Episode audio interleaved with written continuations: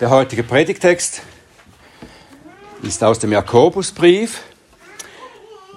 Und zwar Jakobus 2, die Verse 14 bis 26.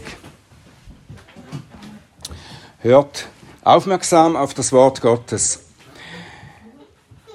Was nützt es, meine Brüder, wenn jemand sagt, er habe Glauben, hat aber keine Werke? Kann etwa der Glaube ihn retten? Wenn aber ein Bruder oder eine Schwester dürftig gekleidet ist und der täglichen Nahrung entbehrt, aber jemand unter euch spricht zu ihnen, Geht hin in Frieden, wärmt euch und sättigt euch. Ihr gebt ihnen aber nicht das für den Leib Notwendige. Was nützt es? So ist auch der Glaube, wenn er keine Werke hat, in sich selbst tot. Es wird aber jemand sagen, ja, du hast Glauben, ich habe Werke.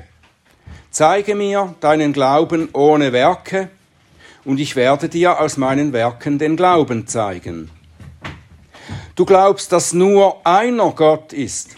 Du tust recht. Auch die Dämonen glauben und zittern. Willst du aber erkennen, du eitler Mensch, dass der Glaube ohne die Werke nutzlos ist? Ist nicht Abraham, unser Vater, aus Werken gerechtfertigt worden, da er Isaak, seinen Sohn, auf den Opferaltar legte? Du siehst, dass der Glaube mit seinen Werken zusammenwirkte und der Glaube aus den Werken vollendet wurde. Und die Schrift wurde erfüllt, welche sagt, Abraham aber glaubte Gott und es wurde ihm zur Gerechtigkeit gerechnet. Und er wurde Freund Gottes genannt. Ihr seht also, dass ein Mensch aus Werken gerechtfertigt wird und nicht aus Glauben allein. Ist aber nicht ebenso auch Rahab, die Hure, aus Werken gerechtfertigt worden, dass sie die Boten aufnahm und auf einem anderen Weg hinausließ? Denn wie der Leib ohne Geist tot ist, so ist auch der Glaube ohne Werke tot. Lieber Vater im Himmel, wir bitten dich, dass du uns dein Wort, das du uns gegeben hast, verstehen lässt, so wie du das verstanden haben willst. Bitte hilf uns mit aufmerksamen Herzen und einem Herzen, das bereit ist zu gehorchen, zuzuhören. Bitte öffne du meine Lippen, dass sie deinen Ruhm und deine Herrlichkeit verkündigen. Amen.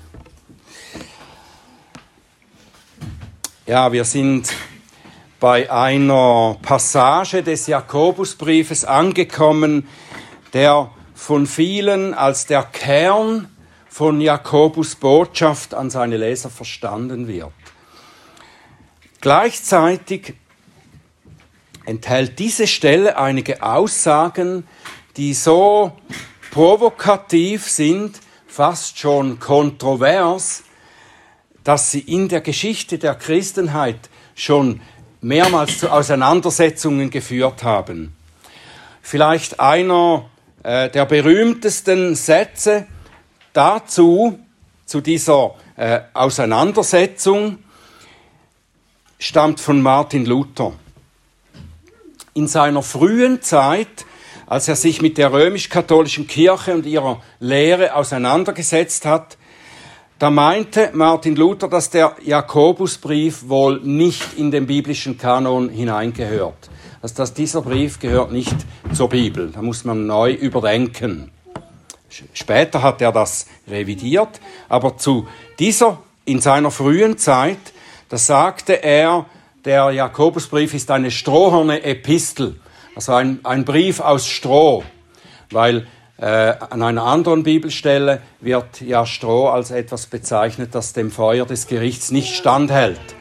Das, das passt einfach nicht zur Botschaft des Neuen Testaments, was hier zum Teil im Jakobusbrief steht, meinte Luther. Und darum wollte er eben in seiner frühen Zeit den Brief nicht im Neuen Testament haben. Ja, Jakobus war nicht der Einzige, der provokative Aussagen gemacht hat. Jesus selber und auch Paulus haben das getan. Aussagen, die manchmal wirklich schwer zu verstehen sind, wenn man sie mit dem Rest, das sie lehren, verglichen hat.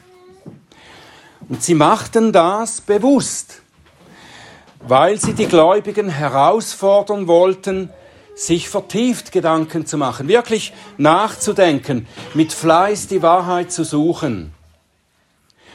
Und so beginnt Jakobus den Abschnitt hier mit der provozierenden Frage erst einmal, kann der Glaube jemanden retten, wenn er keine Werke hat?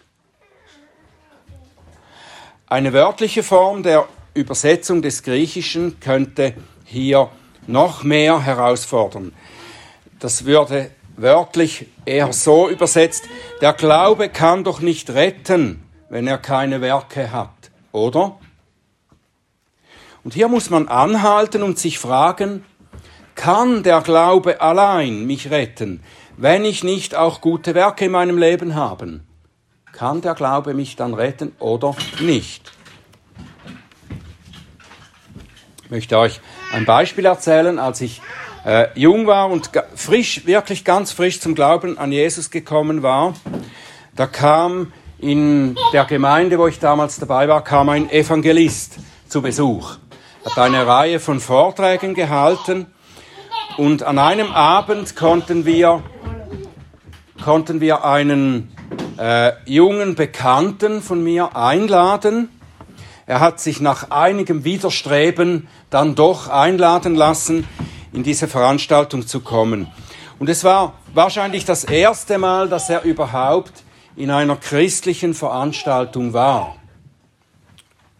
Und er hat den Vortrag des Evangelisten gehört und am Ende kam er völlig zu, zu meiner Überraschung und zu meinem Erstaunen kam er zu mir und sagte, ich will mich bekehren und an Jesus glauben. Ich nahm ihn dann mit in die Aussprache zu diesem, zu diesem Prediger, zu diesem Evangelisten, der da war.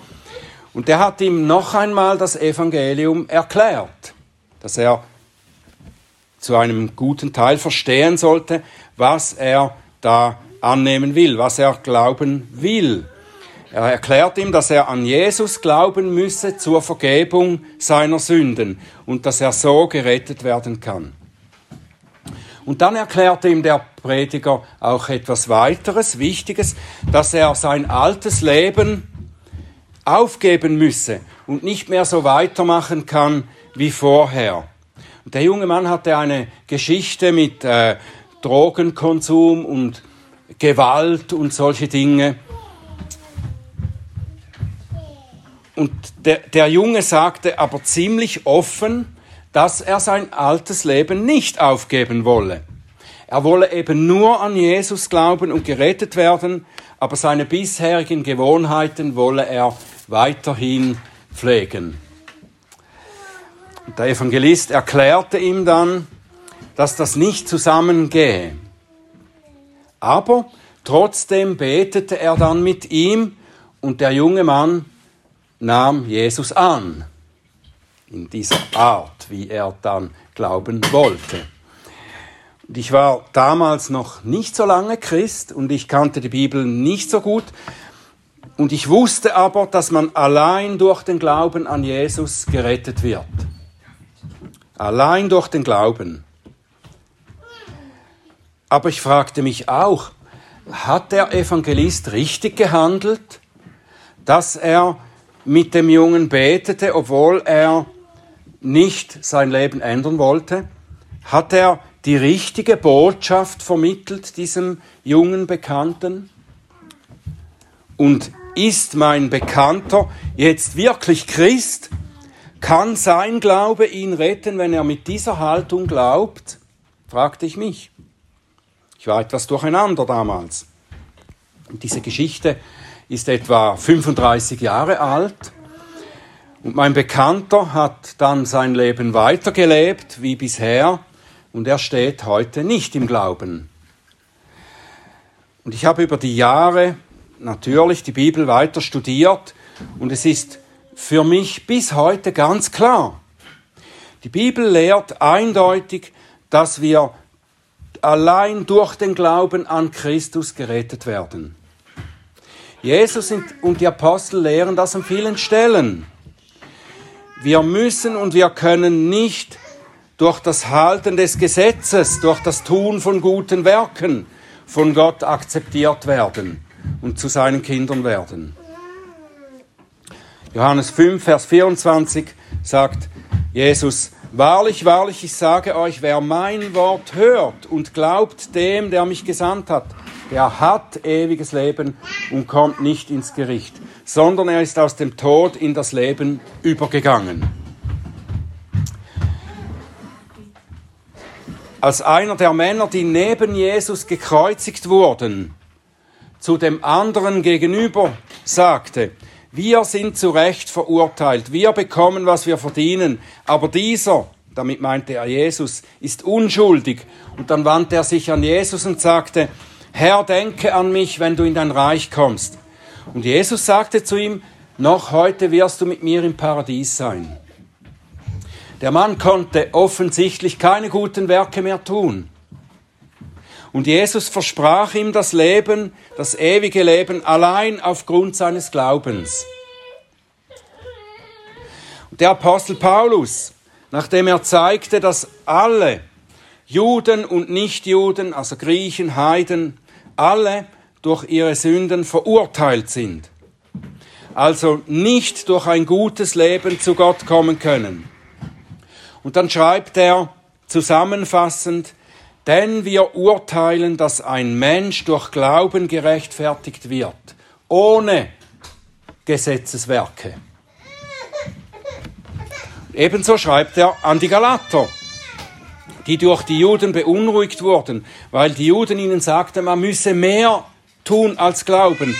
Man müsse auch das Gesetz halten, zum Beispiel beschnitten werden, um gerettet zu werden.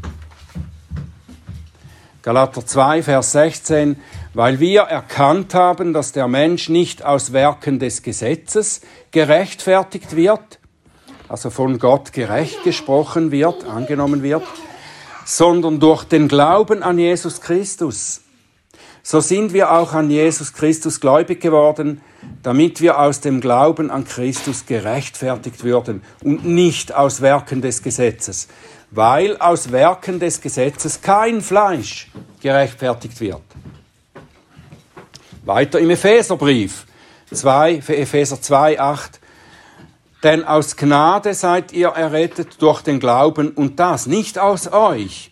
Gottes Gabe ist es nicht aus Werken, damit niemand sich rühme. Und das könnten wir weiterführen durch das ganze Neue Testament. Die Rettung die Vergebung der Sünden, die Annahme bei Gott und die Vereinigung mit Christus, das geschieht alles aus Gnade. Allein durch den Glauben und ohne den Beitrag von guten Werken, die wir tun würden oder könnten. Warum finden wir denn bei Jakobus diese Aussage, die dem direkt zu widersprechen scheint?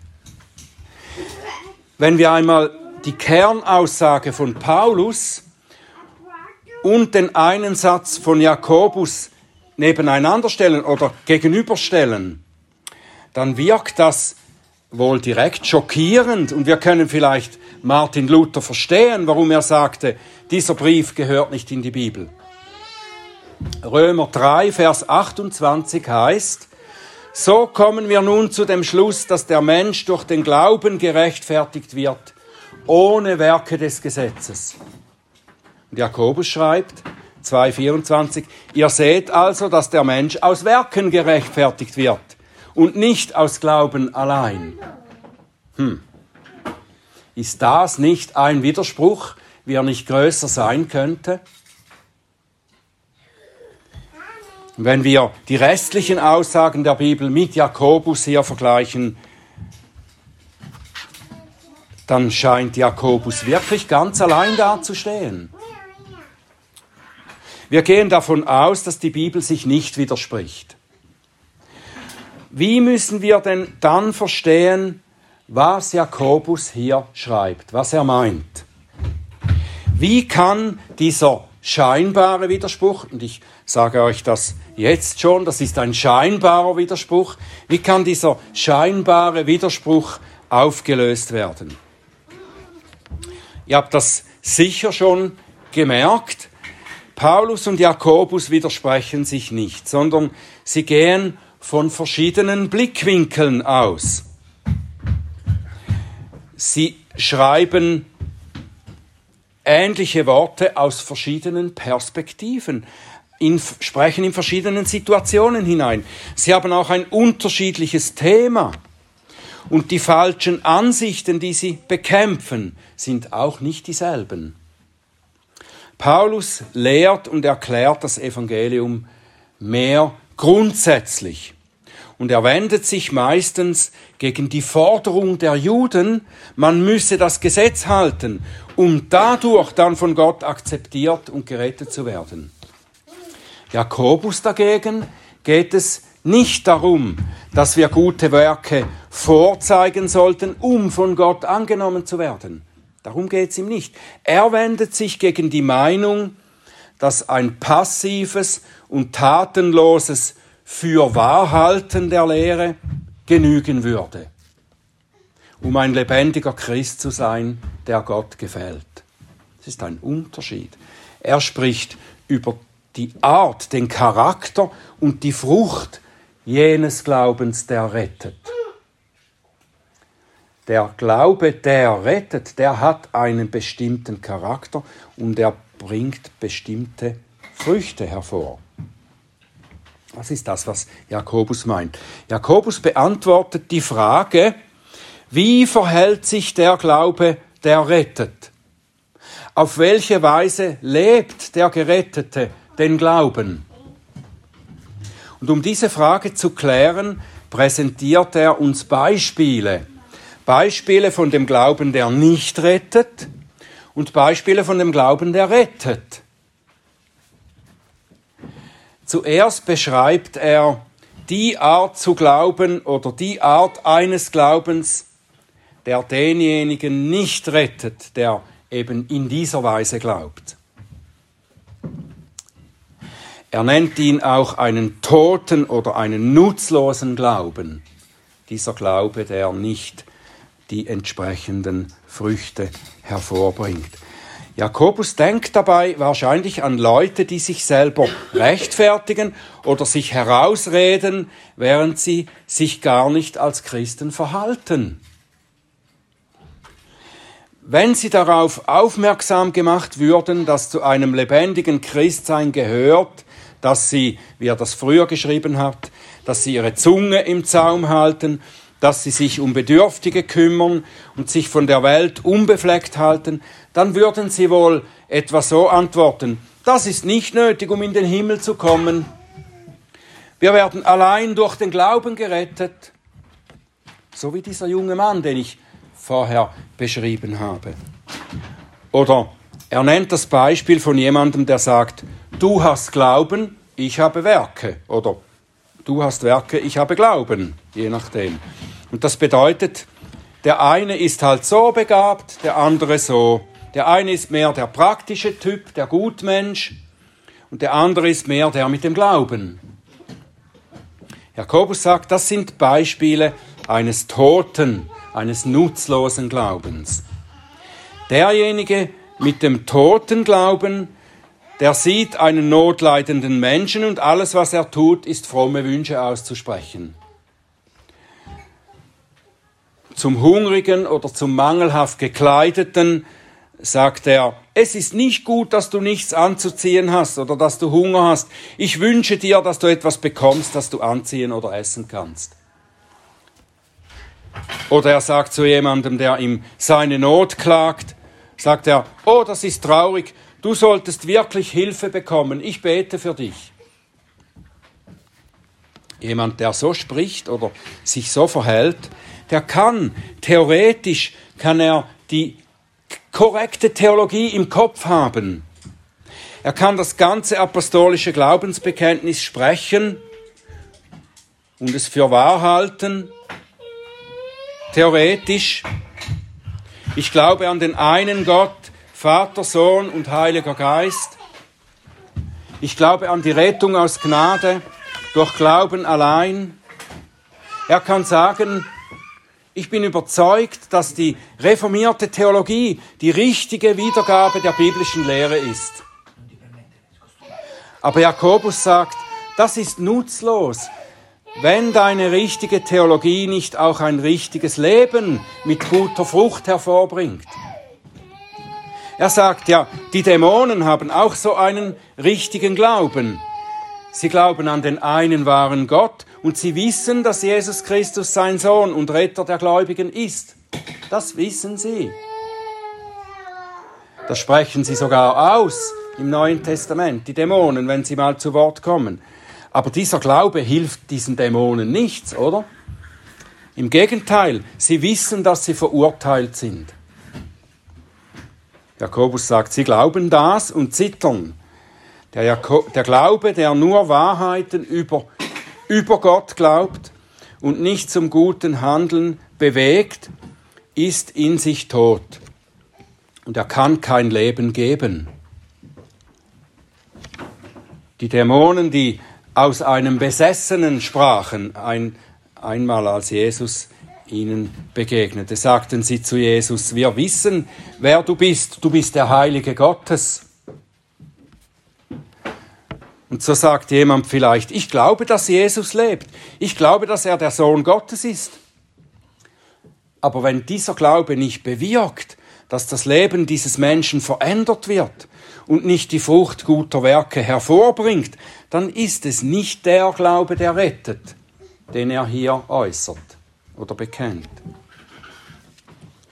Dann zeigt Jakobus an zwei ganz eindrücklichen Beispielen, wie rettender Glaube wirklich aussieht. Woran er erkannt werden kann, wie er identifiziert werden kann. Und wieder beginnt er diese Erklärungen mit einer ziemlich provokativen Aussage. Vers 21. Ist nicht Abraham, unser Vater, aus Werken gerechtfertigt worden, da er Isaak, seinen Sohn, auf den Opferaltar legte? Noch einmal die Frage, widerspricht das nicht dem, was Paulus lehrte? Paulus zitiert im Römerbrief Genesis 15, Vers 6. Abraham glaubte Gott und das wurde ihm als Gerechtigkeit angerechnet. Das würde Jakobus nicht bestreiten. Abraham wurde allein aufgrund seines Glaubens von Gott angenommen, als gerecht erklärt. Aber weil dieser Glaube ein lebendiger Glaube war, ließ er Abraham tätig werden aus diesem Glauben heraus. Er glaubte nicht einfach, dass Gott die Wahrheit sagt und blieb dann passiv. Nein, er handelte aus diesem Glauben heraus. Abraham glaubte Gottes Versprechen, dass er ihm Nachkommen geben würde. Er glaubte auch noch, dass Gott dieses Versprechen halten würde, nachdem er seinen einzigen Sohn Isaak geopfert hätte. Hebräer 11 sehen wir das deutlich bezeugt. Hebräer 11 ab Vers 17. Durch Glauben brachte Abraham den Isaak dar, als er geprüft wurde, und opferte den Eingeborenen, er, der die Verheißungen empfangen hatte, zu dem gesagt worden war, in Isaak soll dir ein Same berufen werden. Er zählte darauf, dass Gott imstande ist, auch aus den Toten aufzuerwecken, weshalb er ihn auch als ein Gleichnis wieder erhielt. Der lebendige Glaube von Abraham hatte die Folge, dass er Gott gehorsam war und dass er aus diesem Glauben heraus handelte, eben Werke tat. Und darum sagt Jakobus, du siehst, dass der Glaube mit seinen Werken zusammenwirkte und der Glaube aus den Werken vollendet wurde. Ja, eigentlich, eigentlich kann man auch sagen, man, man erkennt den Glauben Abrahams daran, was er tat. Lebendiger Glaube steigt auf das ein, was er glaubt und wird tätig. Und das sehen wir auch am zweiten Beispiel, das Jakobus nennt, die Hure Rahab. Rahab glaubte, dass der Gott Israels der wahre Gott ist, dass er die Macht hat, dem Volk Israel die Stadt Jericho zu geben. Und sie wohnte in der Stadt Jericho und darum fürchtete sich vor ihm, vor dem Gott Israels und tat etwas, das dem Reich Gottes dient. Sie versteckte die Kundschafter und half ihnen zu entkommen. Und weil sie aus diesem ihrem Glauben heraus handelte, wurde sie danach gerettet und in das Volk Gottes aufgenommen. Hätte Rahab nur theoretisch geglaubt, dass das Gott Jericho einnehmen kann, ja, das glaube ich, und hätte nichts weiter getan, dann hätte ihr dieser Glaube nichts genützt. Ihr lebendiger Glaube hat den Kundschaftern, dem Königreich Gottes und ihr selbst geholfen. Sie hat etwas getan. Das gehorsame Handeln ist die logische Folge eines lebendigen Glaubens. Ein toter Glaube ist wie ein Leib ohne Geist, sagt Jakobus dann in Vers 26. Ein Leib ohne Geist, der ist tot, er liegt nur da, er tut nichts. Der Geist bringt den Leib in Bewegung. Und so bringt uns auch ein lebendiger Glaube in Bewegung. Wenn wir wirklich glauben, nicht nur bestimmte theoretische, theologische Sätze für wahr halten, dann kommen wir in Bewegung und wir werden Gottes Geboten gehorsam.